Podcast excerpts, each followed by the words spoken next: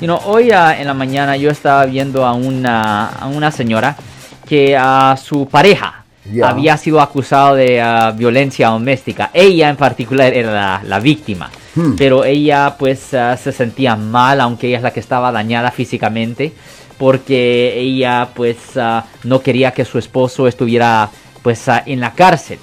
Y cuando estoy viendo la lista de, de cargos, ¿me entiende? Ah, cuando fuimos a la corte y todo eso, vemos cargos de no solo de violencia doméstica, pero también de abuso infantil y también No. abuso físico contra un menor de edad, un bebé, un niñito. Mm. Y, ah, e- esto, y, y estos son delitos muy serios.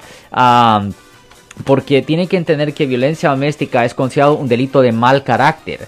Eso quiere decir que si usted no es ciudadano de los Estados Unidos, violencia doméstica es algo que resultará en la deportación, exclusión de Estados Unidos o que le nieguen la naturalización en el futuro. Y mucha gente piensa que es necesario pegarle, darle un gran impacto a su pareja o expareja para que le presenten cargos de violencia doméstica. Y no, Lo siento por la interrupción, su video va a continuar monetariamente.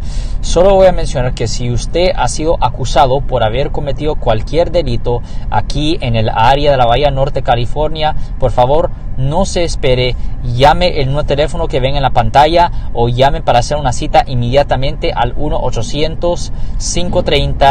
1-800-530-1800. Recuerden, yo soy el abogado Alexander Cross, abogado criminalista aquí en el área de la Bahía Norte, California.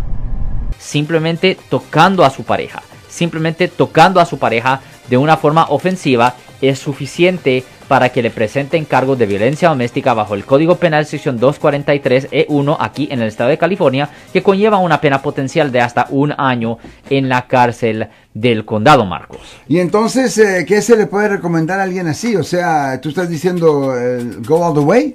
De- de- no, no cometa la falta, es lo que estoy diciendo, Ah. obviamente. No, si usted está teniendo un problema con su pareja o expareja, ah, es mejor ah, guardar la distancia. Guardar la distancia, nunca tener contacto físico con su pareja si usted está teniendo un argumento con ella o él, porque ese toco, que posiblemente normalmente fuera un toco con, con consentimiento, ahora es un toco ofensivo sin consentimiento. Por ejemplo, si usted está teniendo una pelea con su pareja, una pelea verbal de palabras, no la toque, no la toque. Si les gustó este video, suscríbanse a este canal, aprieten el botón para suscribirse y si quieren notificación de otros videos en el futuro, toquen la campana para obtener notificaciones.